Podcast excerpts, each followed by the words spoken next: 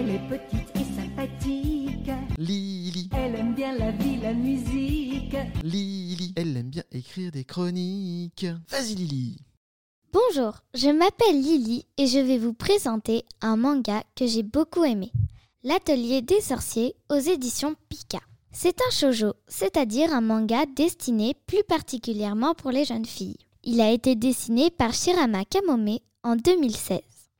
Cette mangaka est aussi connue pour avoir fait certaines couvertures de DC Comics et pour Star Wars. Elle est aussi l'auteur en 2012 du manga en trois tomes Divine, toujours aux éditions Pika. Elle est diplômée des Beaux-Arts de Tokyo.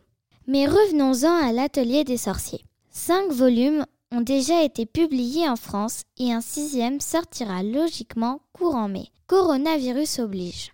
Mais de quoi peut bien parler l'Atelier des sorciers?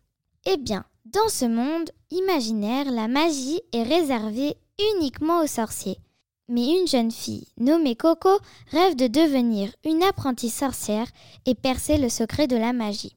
Elle va imprudemment pratiquer un sortilège et va commettre une erreur tragique qui va enfermer sa maman dans un cercueil de glace. Pour réparer son erreur, elle va devenir la disciple d'un sorcier nommé Kiefré.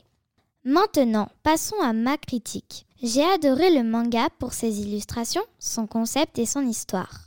La magie est totalement différente que celle pratiquée dans l'univers d'Harry Potter, qui prononce des formules à voix haute et fait des potions.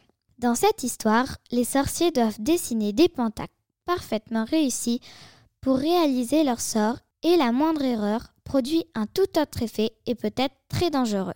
L'auteur nous donne envie à chaque tome de lire la suite en distillant petit à petit des indices sur l'origine de la magie et sur ce qui semble être les méchants, la confrérie du capuchon. Sans spoiler, j'ai aussi aimé cette série car elle est pleine d'aventures, d'émotions et de suspense. Et moi aussi tout ce qui est magique.